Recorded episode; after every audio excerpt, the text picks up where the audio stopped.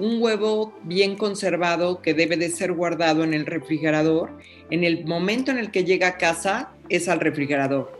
La forma correcta es guardarlo en el refrigerador si no lo voy a consumir en ese momento. Y si voy a consumirlo en ese momento, es únicamente los que voy a, a utilizar, los tengo fuera del refrigerador el resto los meto al refrigerador y los únicos que voy a enjuagar rápidamente con agua son los que voy a consumir en ese momento. Ningún otro se moja por ninguna circunstancia. Bienvenidos a Desmenuzando la conversación con Yusapik, un espacio del Consejo de Exportadores de Carne de Ave y Huevo de los Estados Unidos, patrocinado por The Ohio Soybean Council donde los expertos de la industria de los alimentos comparten temas relevantes y de interés. Hola, ¿qué tal amigos? Bienvenidos sean todos ustedes a este nuevo podcast de USAPIC. Nosotros somos el Consejo de Exportadores de Carne de Ave y Huevo de los Estados Unidos y nos apellidamos USAPIC por sus siglas en inglés. El día de hoy nos acompaña la doctora Tere Rull.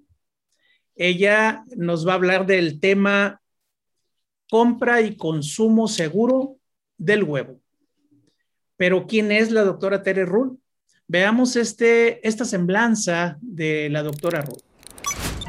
La doctora María Teresa de Jesús Rull Reveles es egresada de la carrera de Nutrición y Ciencia de los Alimentos de la Universidad Iberoamericana. Tiene una maestría en Geriatría Social, un diplomado en Diabetes para Profesionales Sanitarios y un doctorado en Nutrición por la Atlantic University de Hawái.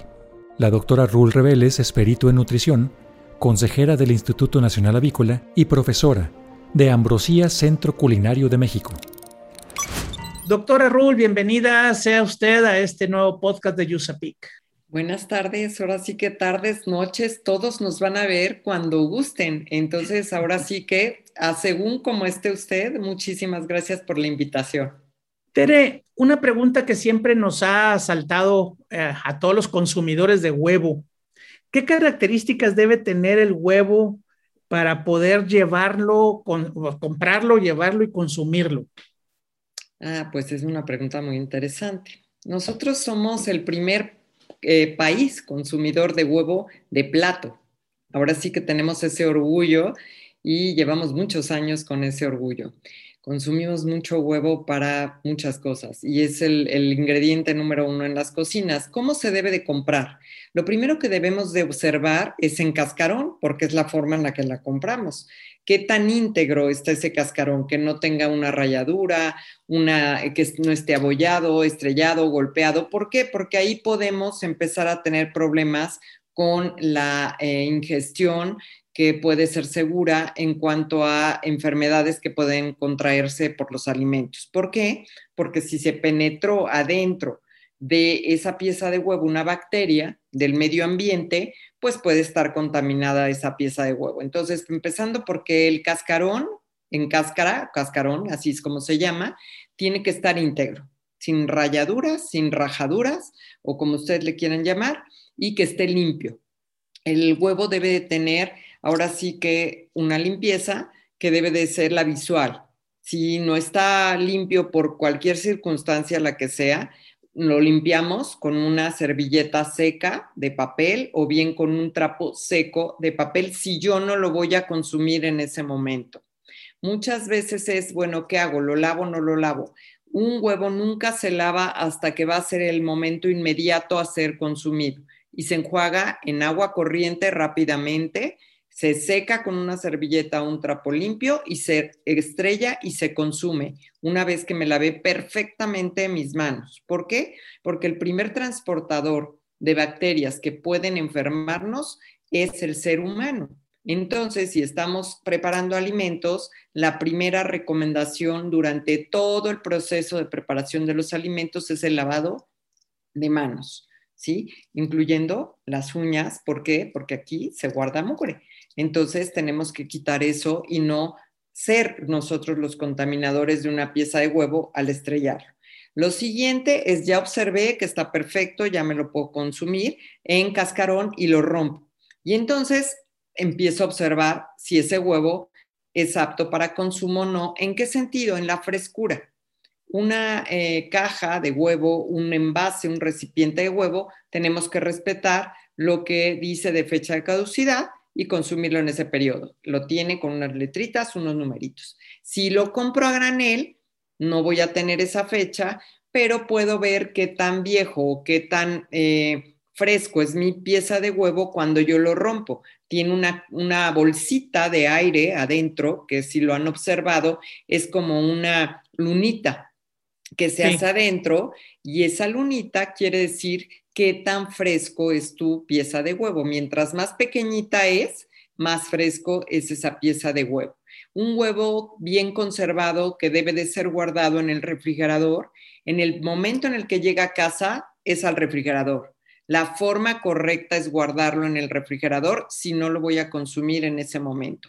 Y si voy a consumirlo en ese momento, es únicamente los que voy a, a utilizar, los tengo fuera del refrigerador, el resto los meto al refrigerador y los únicos que voy a enjuagar rápidamente con agua son los que voy a consumir en ese momento.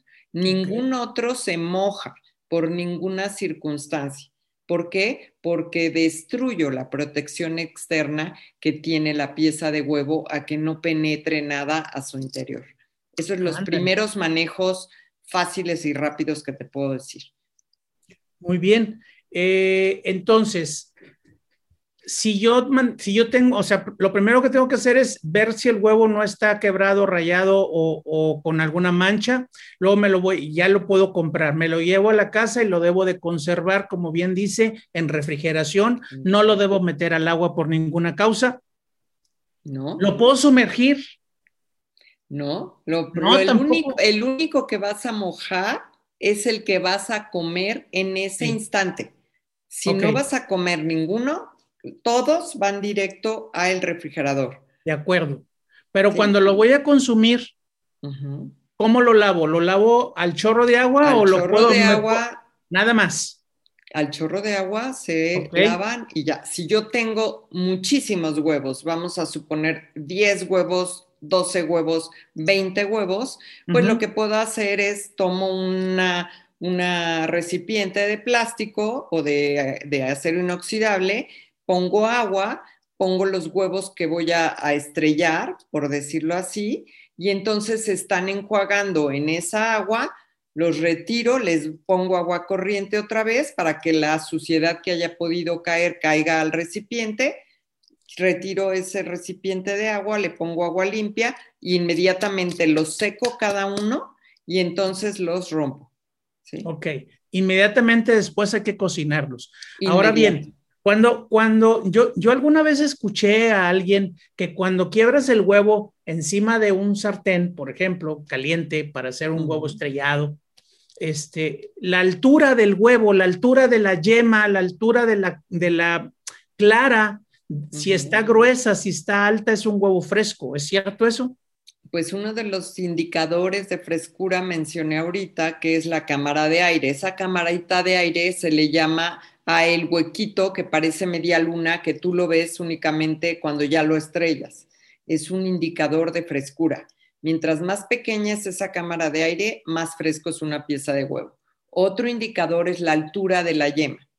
Si yo quiebro tres huevos, el huevo que más alto tenga, más, más este, redondita. Más curvatura tenga arriba. Exacto va a ser el huevo que esté más fresco y el que tenga más bien definida la primera capa de clara que está alrededor de la yema, que es una capa de clara firme, adherida a la yema y que se ve casi redonda perfecta. ¿Sí? Ese huevo es el más fresco y hay otra capa más ligera de, clara y hay otra capa casi o líquida. Eso es lo normal en una pieza de huevo, pero la altura de la yema y lo redondito de la eh, retención de esa clara al, alrededor, de la más densa, es otro indicador de frescura. De frescura. Ahora, ¿qué tal si yo quiebro ese huevo y no está tan fresco, no está tan alto la clara o tan o, o poco extendida la clara? Si está muy extendida, no está tan fresco, pero ¿qué tiene que ver con la nutrición eso? A ver, aquí hay un punto importante. También hay otra forma en cascarón de ver si está más fresco o menos fresco, que es sumergirlo en un eh, frasco o vidrio. Un vaso con agua. En, en, un vaso con agua y ves si flota o no flota. Si se queda abajo, es un huevo muy fresco. Si se okay. pone al medio, tendrá alrededor de siete días y si flota, tiene como 15 días de puesto, ¿sí? Okay. Pero no quiere decir que no es apto para consumo. Ojo. A eso iba. O sea, sí, okay. sí se lo puede uno comer sí, con confianza. apto para consumo, pero no está tan fresco. Y luego ya vamos a lo nutricio, a la parte de densidad de nutrimentos de un huevo. ¿Qué va a pasar si es más fresco o menos fresco? Lo único que pierde es peso, porque pierde agua, pierde humedad, pero el contenido nutrimental no se altera. Perfecto. Entonces, en vez de dos huevos, me como tres. si, no, está tan, no. Si no está tan fresco. no. Porque estoy comiendo menos. No, lo único que sí te puedo decir es que obviamente, o sea, en cu cuestión de densidad de nutrimentos no pasa nada, es totalmente seguro. Quizás lo único que se afecte es en la cuestión culinaria, la, la característica de la clara, que okay. ya no dé tanta eh, espuma, que es otra característica. El espumado de una clara de huevo puede verse afectado con el tiempo. ¿sí? Okay. Y entonces, pues el resultado a lo mejor es que te cuesta más trabajo, que es batas esos huevos, que dé la característica de la clara perfecta, en fin, que haga picos y que tú te la pongas en la cabeza y no se te caiga en la cabeza. que no se caiga. Pero es una propiedad que se llama más bien reológica, más no la cuestión de los nutrimentos ni tampoco el resto de sus propiedades. O sea, aquí lo, lo más importante es que es seguro de comer un huevo. Sí este, mientras tenga las características que estamos hablando. Sí. Muy bien. Doctora, vamos a hacer una breve pausa. Vamos a ir a unos mensajes comerciales y regresamos en un momento más, ¿de acuerdo? Muchas gracias. En un momento regresamos para seguir desmenuzando la conversación con Yusapik. Síguenos en redes sociales como Yusapik Latam para que te enteres de nuestros eventos y las actividades que realizamos. Yusapik se escribe U-S-A-P-E-E-C. Yusapik Latam. Según el Compendio 2021 de la Unión Nacional de Avicultores, en 2020, la industria de huevo creció 2.5% gracias a su accesibilidad. En Desmenuzando la conversación con Yusapik, la información aporta valor. Mito. Aunque en México el huevo se vende sin refrigerar, ¿por qué es recomendable mantenerlo en refrigeración en casa? Continuamos con este interesante tema. Estamos desmenuzando la conversación con Yusapik. Órale, entonces sí hay que refrigerar el huevo en la casa, doctora, cuando lo compramos. Sí, es muy recomendable porque sucede que el huevo sigue su periodo de eh, ahora sí que es un, es un ser que está, es un alimento que está respirando, tiene poros, lo que es la cáscara o cascarón. Esos poros son alrededor de entre 8 y 10 mil poros. Y cada hoyito que nosotros son tan pequeñitos que no los vemos, respira hacia el exterior y tiene por dentro y por fuera protección. No me voy a meter tanto en la profundidad de por qué está conformado, de qué manera una pieza de huevo, pero si yo lo refrigero y lo cambio de temperatura y lo saco y lo meto, y ahora sí que estoy sube y baja las temperaturas del medio ambiente, esos poritos pueden llegar a tener pequeñas partículas de agua en su superficie con los cambios de temperatura.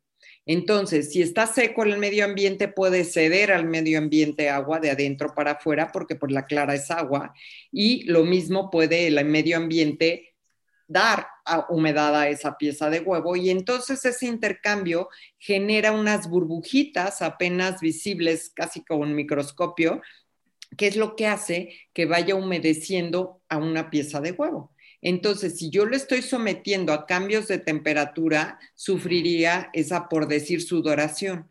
Y eso que está sucediendo me puede disminuir la vida de anaquel, que se llama la vida de almacén de esa pieza de huevo, y me va a disminuir el periodo de frescura de ese, esa pieza de huevo. Además de poner en riesgo que entre una bacteria a la pieza de huevo que podría entrar por esa transmisión de humedad de adentro hacia la pieza de huevo. Entonces, lo perfecto es que llegues, lo refrigeres y solo saques de tu refrigerador en el momento que vas a emplear los huevos, el número de huevos que vas a emplear y los otros inmediatamente se regresen al refrigerador.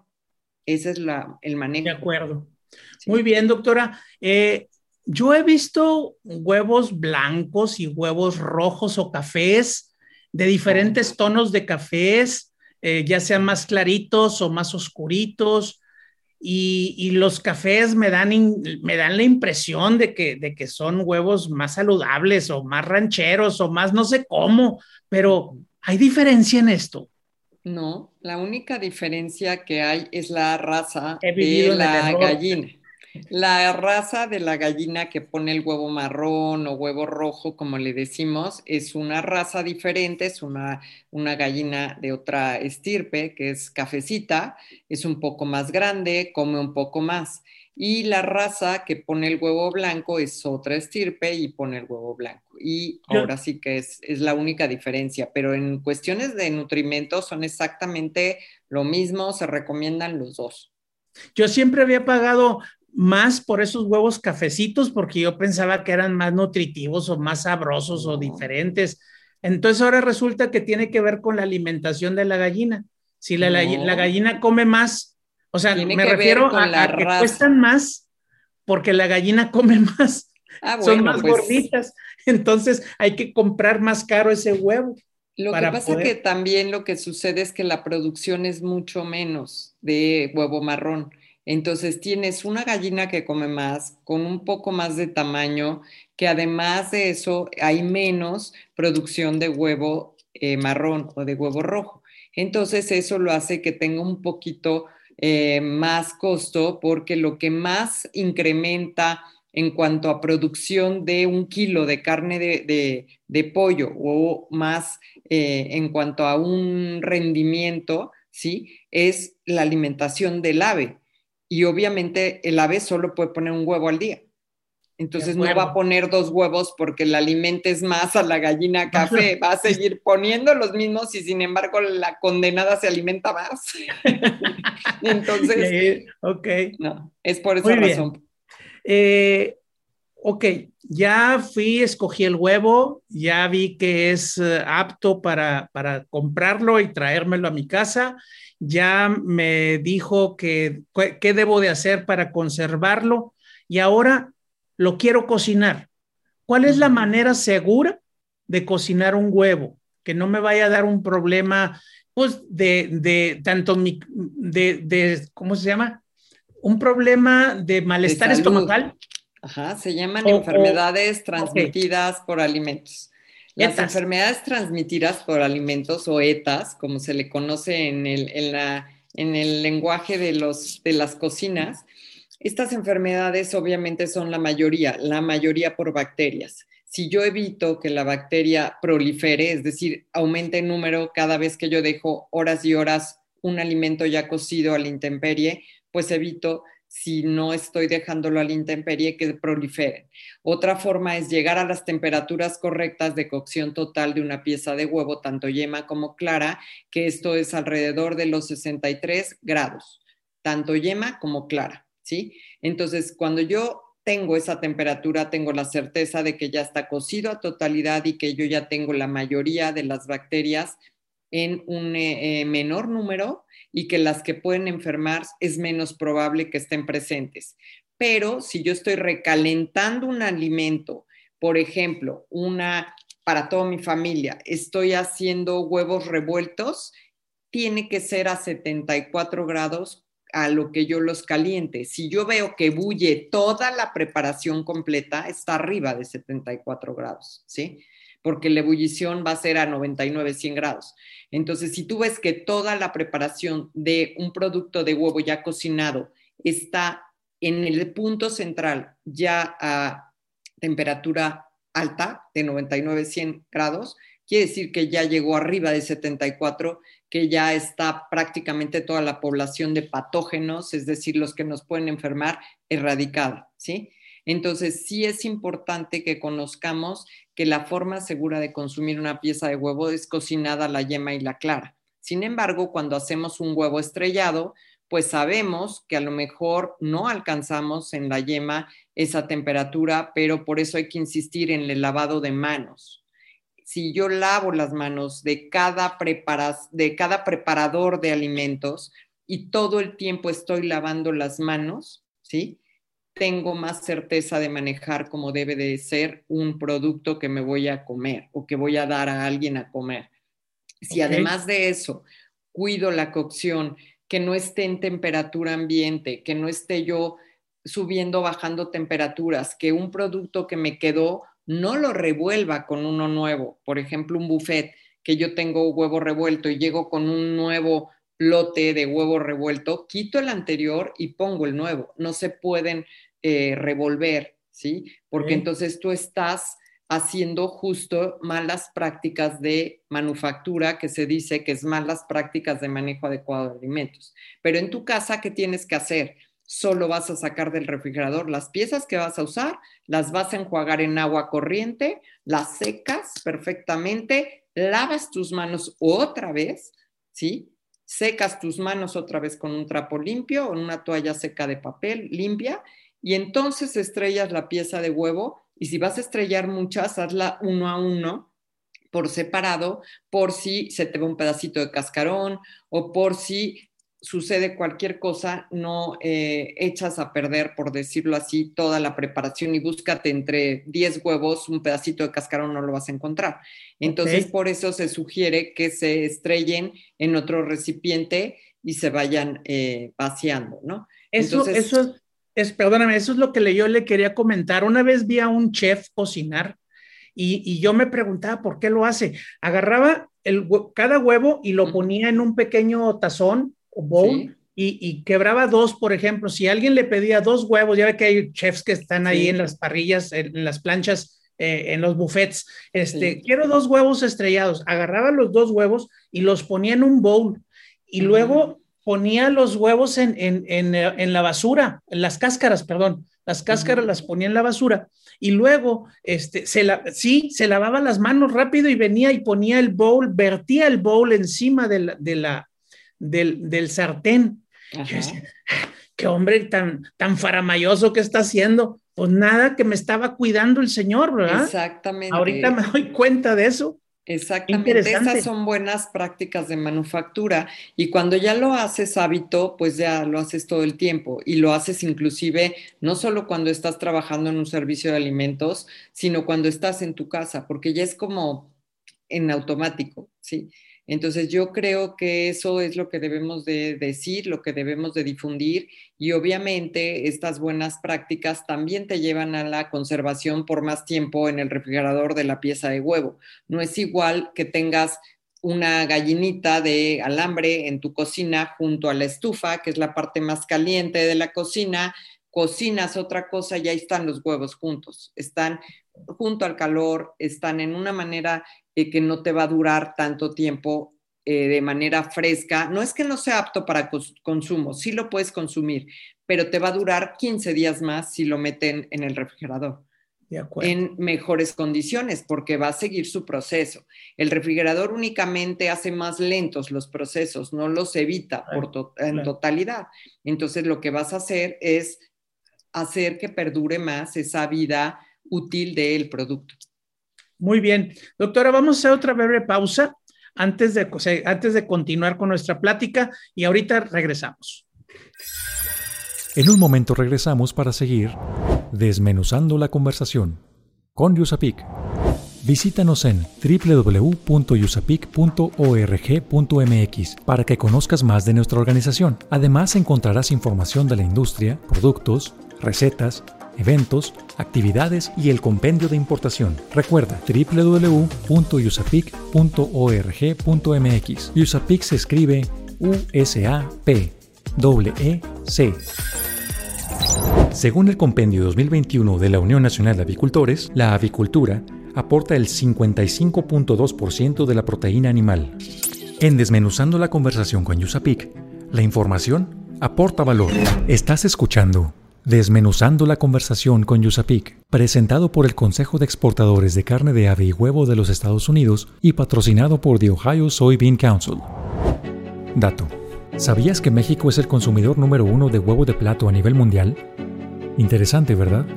Continuamos con este interesante tema. Estamos desmenuzando la conversación con Yusapik. Órale, ¿qué de muchos huevos comemos, doctora? Sí, así es. Comemos 23 kilos per cápita, que quiere decir por persona anuales aproximadamente, y además de eso somos el primer país consumidor de huevo de plato. Entonces, esto es un dato importantísimo que debemos de, seguir teniendo porque eh, tienen contenido nutrimental, una alta, alta densidad de nutrimentos. Y esa densidad de nutrimentos está dada principalmente porque es la proteína después de la leche materna que más calificación en cuanto a digestibilidad, en cuanto a su composición de aminoácidos indispensables. ¿Por qué? Porque tiene estos eh, aminoácidos indispensables quiere decir que el cuerpo, el cuerpo, el organismo, no los puede formar. Entonces yo los tengo que obtener por medio de mi alimentación, de mi dieta. Estos ocho para el adulto y dos más para los niños, que son los indispensables, los tiene una pieza de huevo. Entonces, dentro de las proteínas de origen animal están todas las carnes, pollo, pescado y arriba de ellos está el huevo. Entonces, esta proteína supera a la digestibilidad y a ese score, por decir, esa calificación de aminoácidos que es el huevo, es el perfecto. Entonces, nosotros por eso es que recomendamos tanto que una pieza de huevo te va a dar muchísimos nutrimentos, con excepción de la vitamina C. La vitamina C es lo único que le hace falta y la puedes obtener pues de un fruto o en las verduras o en el reino vegetal. En cambio, todos los demás nutrimentos los tiene una pieza de huevo. Aquí también hay que hablar de nutrimentos que lo hacen que sea calificado hoy como un alimento funcional a una pieza de huevo. ¿Por qué funcional?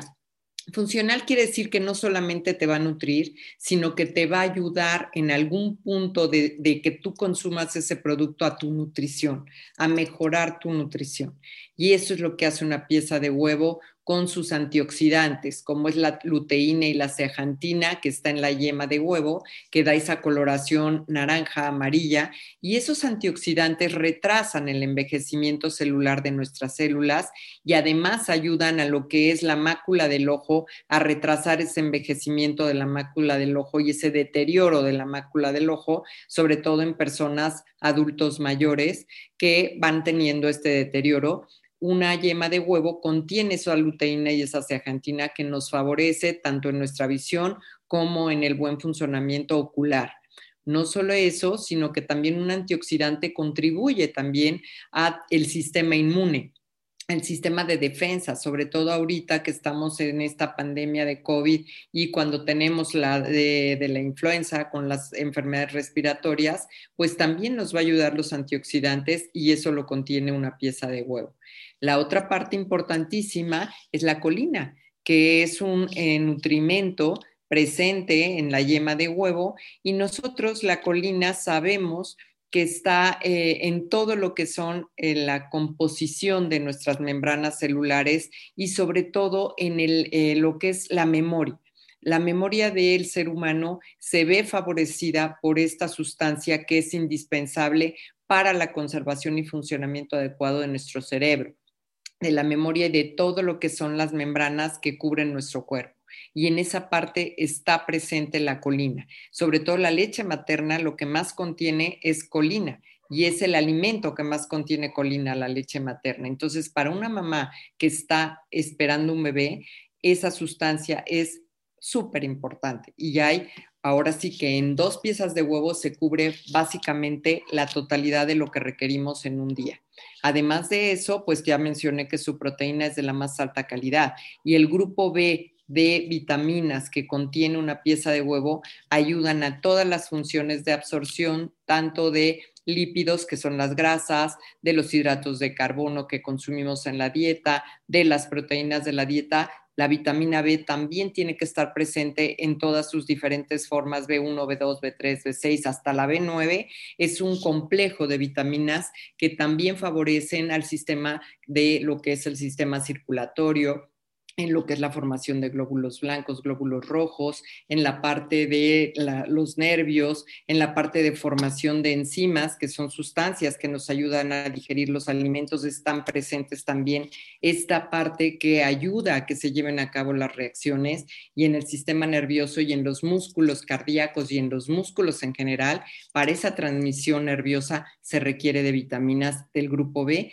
y están ahí presentes y también para defendernos, como ahorita de la pandemia se requiere este tipo de sustancias que están presentes. Entonces, por todo lo que acabamos de decir, más la digestibilidad que tiene una pieza de huevo y que es apto en todas las edades, que eso también es importante, podemos recomendar una pieza de huevo desde los ocho meses, siete meses, que empieza un eh, bebé a consumir alimentos diferentes de la leche. Si llegaran a tener alguna condición, los papás de una alergia o algo así, pues se recomienda después del año. Pero cuando ya se pueden digerir las proteínas, puede ser alrededor de los ocho meses de edad. Sin embargo, puede recorrerse hasta el año de edad la presencia de huevo en la alimentación y de ahí en adelante una persona, un ser humano ya puede estar integrado a la alimentación familiar.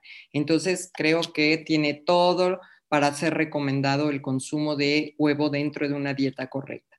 Qué interesante, qué interesante, doctora. Yo no, no me imaginaba que tenía tantas propiedades. Sí sabía que, que tenía este, muchas vitaminas, bueno, todas las vitaminas excepto la C, pero además de eso, que ayudara a todo lo que me acaba de comentar, qué bárbaro. Sí, claro que sí. Doctora, eh, otra pregunta. Eh, el huevo, ahorita hemos hablado de consumirlo cocinado solo con algunas, ah, no sé, ingredientes extras, pero luego también el huevo se puede usar como materia prima en productos con valor agregado. O sea, ¿cómo se le puede dar valor agregado al huevo o el huevo da valor agregado a los productos? ¿Qué, qué, qué, opina de Que Hoy tenemos productos con valor agregado que puede ser, por ejemplo, el huevo líquido, ya envasado tanto entero, ¿sí? Es decir, yema clara, que de hecho, si tú no consumes yema y clara, estás perdiendo al no consumir la yema la parte que tiene más nutrimentos de una pieza de huevo. La proteína del huevo está tanto en la yema como en la clara. Entonces tú puedes tener un 60% en la clara y el 40% en la yema y vas a perder ese 40% si no consumes un huevo entero. Entonces, obviamente, tenemos que recomendar consumirlo a totalidad cocinado por seguridad en cuanto a las cuestiones bacteriológicas y en cuanto al mejor aprovechamiento de todo el huevo porque tiene que estar cocida a totalidad la clara. Un producto con valor agregado, ¿a qué voy? Que yo tengo a lo mejor para una receta que utilizar solamente claras, pues ya están envasadas las claras para que no tengas que separar esa pieza de huevo y aprovechar las yemas en otra preparación culinaria, ya tienes como producto con valor agregado las claras. Además de que te ahorran tiempo, de que no tengas que estar tú separándolos, esa partecita de clara que se queda en el cascarón y que a veces no aprovechamos, pues puede llegar a significar, si tú sumas todos los huevos estrellados que no aprovechas, pues no te quiero decir, pero en un curso que nos dieron por ahí alguno de los que nos ha capacitado, puedes perder el 25%. ¿Sí? Si tú sumas mililitro tras mililitro de esa clarita que se te quedó pegada en tu cascarón. Sin embargo, cuando tú abres un recipiente y ya está envasada, pasteurizada y además la puedes emplear, tienes toda la seguridad y la facilidad para hacer. E, eso, eso le iba a comentar. O sea, tengo entendido que los envases de Tetra Pak que contienen claras, pues está pasteurizado. Eso nos va a dar una certeza de que no estamos contaminando cruz, ¿a qué? Contaminación cruzada, creo que le llaman en. no, no es cruzada, es directa de tus manos. bueno, se cruzó de tus manos. Que, no vas a contaminar los alimentos que estás preparando o, lo que vas a hacer con esa clara, si, si, si lo haces con un huevo, es mucho menos riesgo. más fácil. Con lo otro, menos riesgo. Cuando estás hablando de volumen, es menos riesgo. ¿Por qué? Porque estás haciéndolo de manera mucho más fácil, más rápida y que además no tienes tú que tocar para nada el alimento, porque directamente lo vacías. Entonces, no estás arriesgando nada porque ya está listo para su uso, para su consumo. ¿Qué pasa con otros productos de valor agregado como es huevo en polvo?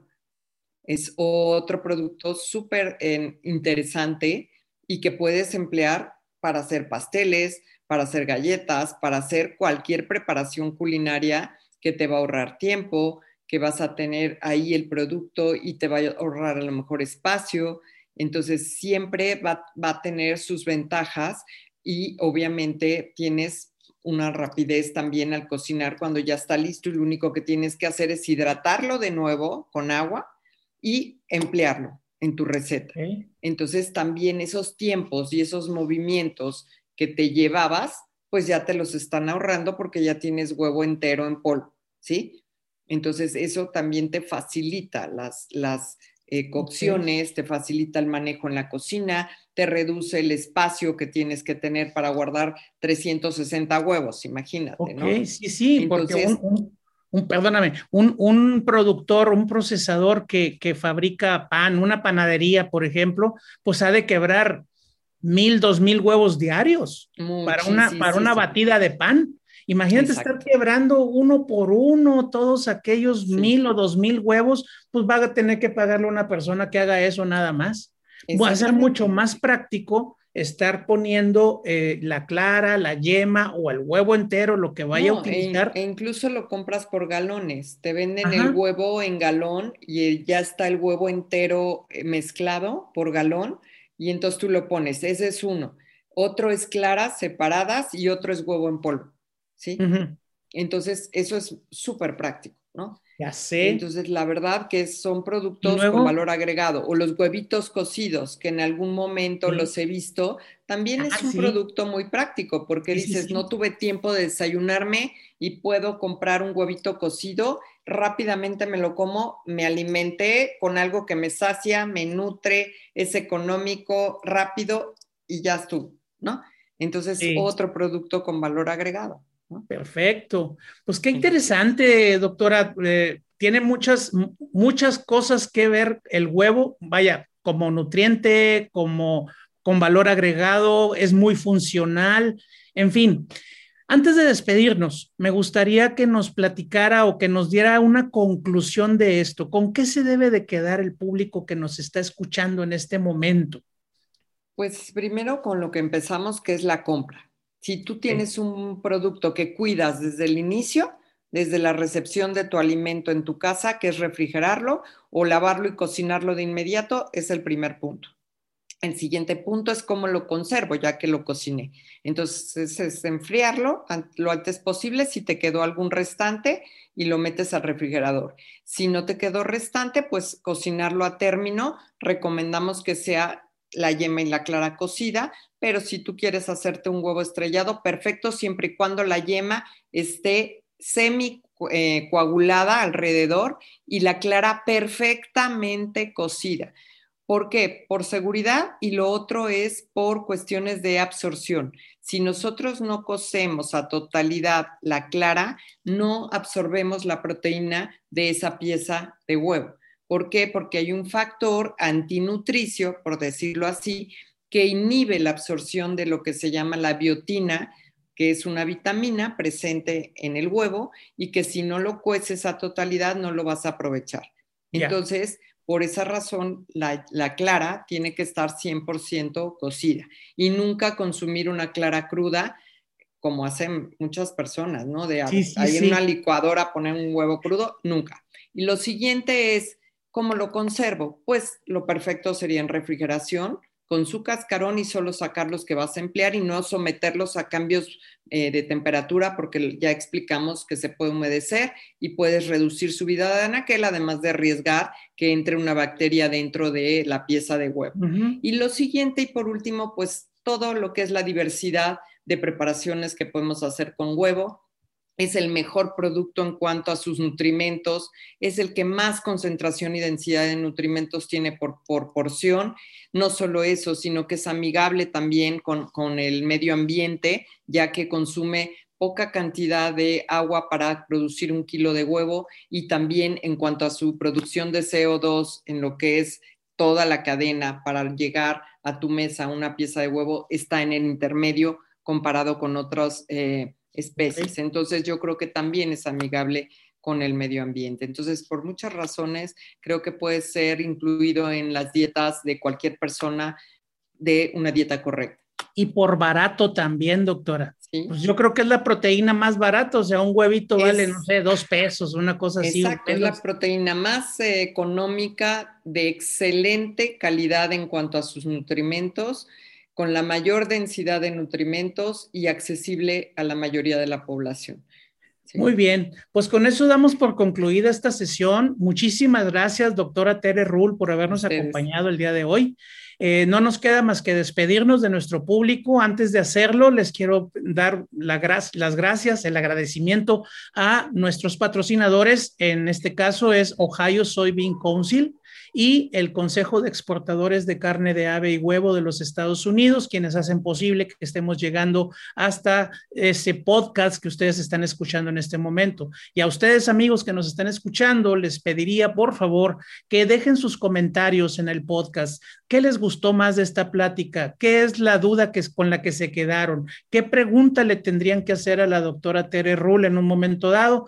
Estén seguros que se las vamos a hacer llegar inmediatamente que las tengamos y ella con, con su amabilidad que la caracteriza, por supuesto que las va a contestar. Ah, también podemos utilizar las, las redes de, del Instituto Nacional Avícola, de donde ella es consejera, en el eh, www.ina.org.mx,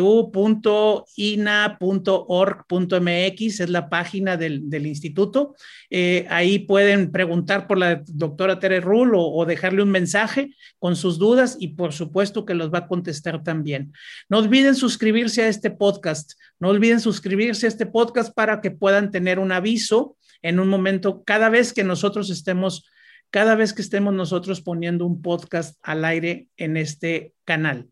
Pues bien, eso es todo por ahora. Muchísimas gracias. Yo soy Jaime González, soy consultor de USAPIC y estoy para servirles. Muchas gracias. Desmenuzando la conversación con USAPIC, por esta emisión ha llegado a su fin. Te invitamos a que te suscribas a nuestro podcast, comenta lo que más te gustó en este capítulo y deja tus dudas para nuestros expertos. Estaremos atentos a resolverlas.